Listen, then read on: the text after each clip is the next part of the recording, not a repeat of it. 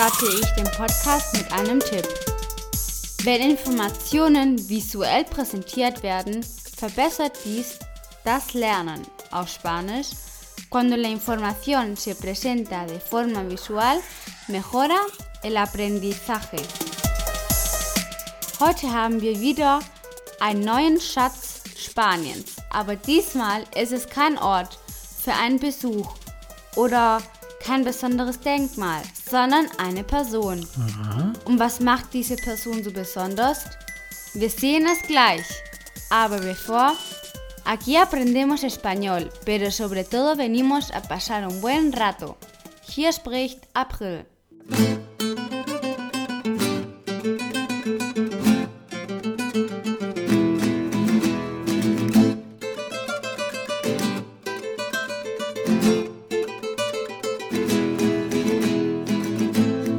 Wort des Tages. Das heutige Wort ist der Künstler, el artista. Die Ratschlagssektion.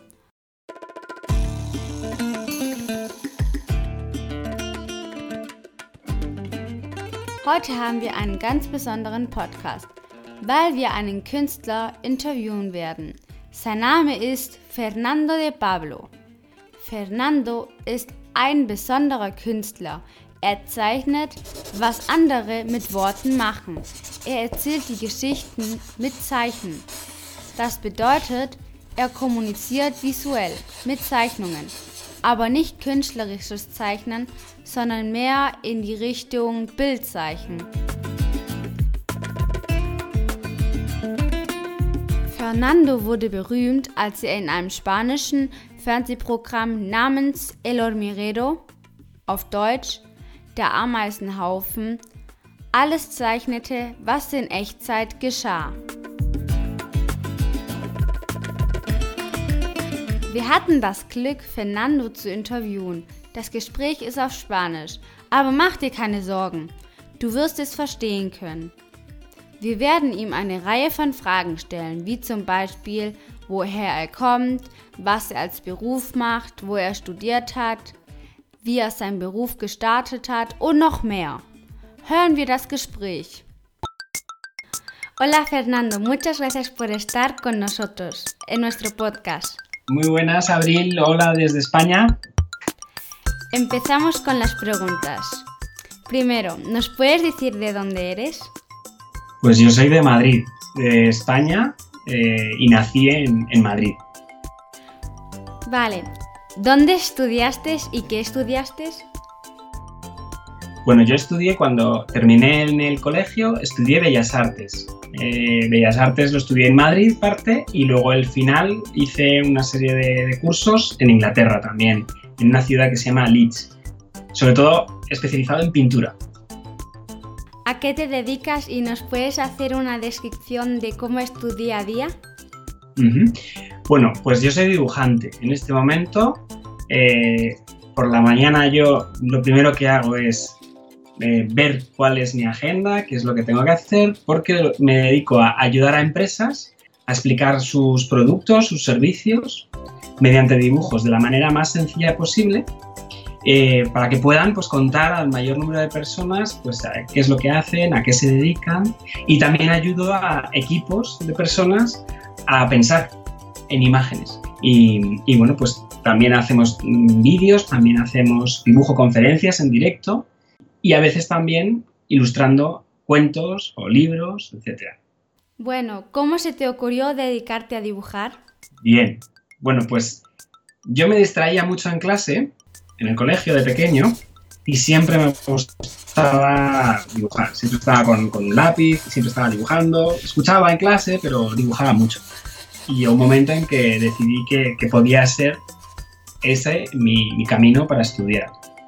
Después empecé a dar clase, después estuve en el mundo del diseño muchos años y hace ya cinco años pues empecé esta aventura que se llama Dibujario por mi cuenta, monté mi empresa y dibujar me ha gustado desde siempre, pero a nivel profesional llevo 25 años dedicándome al dibujo. Muy bien.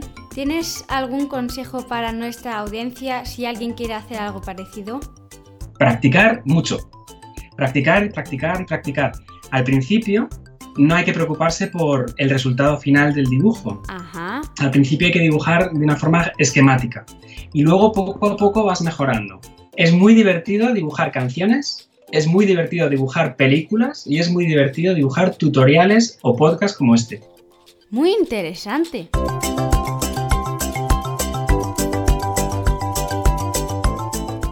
Fernando erzählt uns, dass er in Madrid geboren wurde. Er studierte in einer Kunsthochschule in Madrid und England. Er hilft Unternehmen, ihre Produkte durch Zeichnungen zu erklären. Er hilft außerdem auch Teams von Menschen, Bilder zu durchdenken. Sie machen viele Videos und Illustrationen der Geschichten.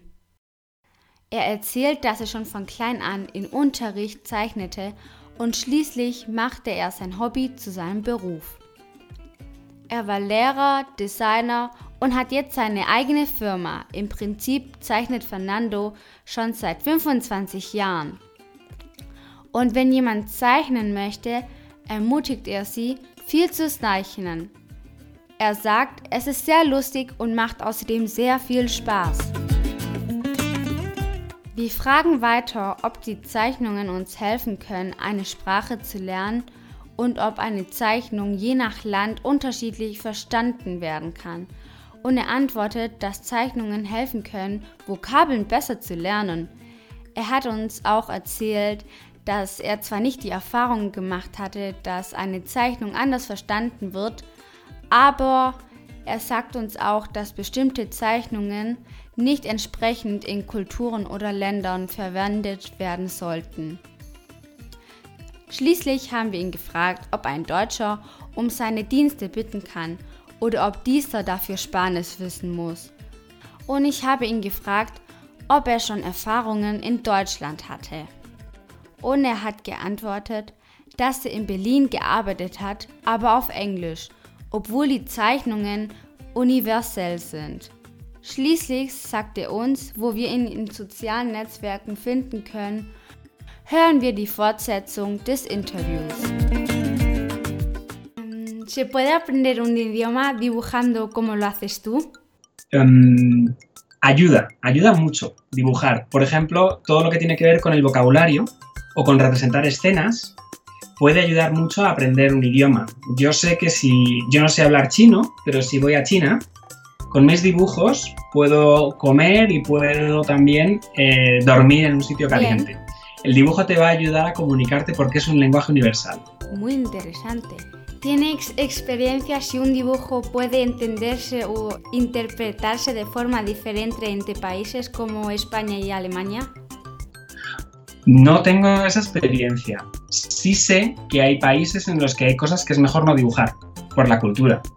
Eh, la cultura de la imagen puede ser distinta en, en, un país o en otro. O, por ejemplo, la, cosas como pueden ser la religión, pues hay cosas en las religiones que hay que tener mucho cuidado porque toda la simbología es muy importante conocerla y utilizarla bien. La verdad es que al ser europeos pues tenemos muchas cosas en común, muchísimas cosas en común, pero no he tenido la experiencia en concreto de dibujar algo y que se entienda de una manera distinta.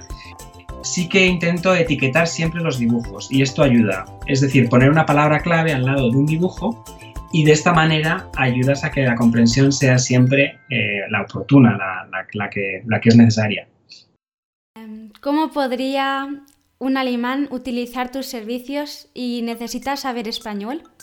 Eh, no necesitas saber español. Yo no hablo alemán, pero hablo inglés. Y, por ejemplo, he estado en Berlín hace un año dibujando para, para una compañía, unos clientes, el dibujo, como te decía, es universal, no necesitas saber español, no necesitas eh, más que querer comunicarte a través de, de, unos garabatos que no tienen por qué ser arte. Bueno, lo importante es intentar explicar algo con, con un dibujo y luego ya vas mejorando con la práctica. ¿Has tenido también alguna otra relación con Alemania anteriormente? No, no he tenido. Eh, la verdad es que desde que trabajo de esta manera he viajado mucho más. He conocido mucho más mi país, España, viajo por toda España y también he podido eh, viajar a distintas ciudades de, Europa. La primera vez que viajé a Berlín fue, para este trabajo y la verdad es que eh, no, conocía Alemania, eh, no había estado, aunque me gustaría muchísimo y, disfruté, disfruté mucho. Bueno, la última pregunta es, ¿dónde te ponemos a encontrar o ponernos en contacto contigo? Muy bien. Bueno, yo trabajo todo en la nube, todo a través de Internet. Nuestra web es mm, www.dibujario.com y luego tenemos mucha presencia en redes sociales, porque también el trabajo hay que hacerlo y hay que enseñarlo. Entonces tenemos presencia en Instagram con el nick arroba dibujario, tenemos presencia en Twitter también, arroba dibujario, en Facebook hay un grupo de dibujario y también en Pinterest, que es donde vamos también investigando. Un sitio muy bueno para encontrar eh, tutoriales de dibujo o, diagramas para aprender a, a dibujar. Muchas gracias por tu tiempo y por la entrevista. Muchas gracias a ti también, Abril, y espero que os ayude y que os sirva también a todos los, los, los oyentes de, este, este, de, esta iniciativa y este, de, esta colección que estáis haciendo y que también conozcan un poquito más España, un poquito más el español y hoy un poquito más los dibujos de España. Fernando hat ein sehr interessantes Buch. Es ist auf Spanisch und heißt Dibujario. Dieses enthält viele Zeichnungen. Ich empfehle es euch, einen Blick drauf zu werfen. Das Buch lehrt, die Umgebung mit Zeichnungen auszudrücken. Wenn du zeichnen möchtest, dann ist dieses Buch ein Muss. Und da es auf Spanisch geschrieben ist, lernst du nicht nur zu zeichnen, sondern auch die Sprache. Ich verlinke alle Informationen auf meiner Webseite. Die Verabschiedung, la despedida. Heute verabschieden wir uns und bedanken Fernando, dass er bei uns war. Hoy nos despedimos dando las gracias a Fernando por estar con nosotros.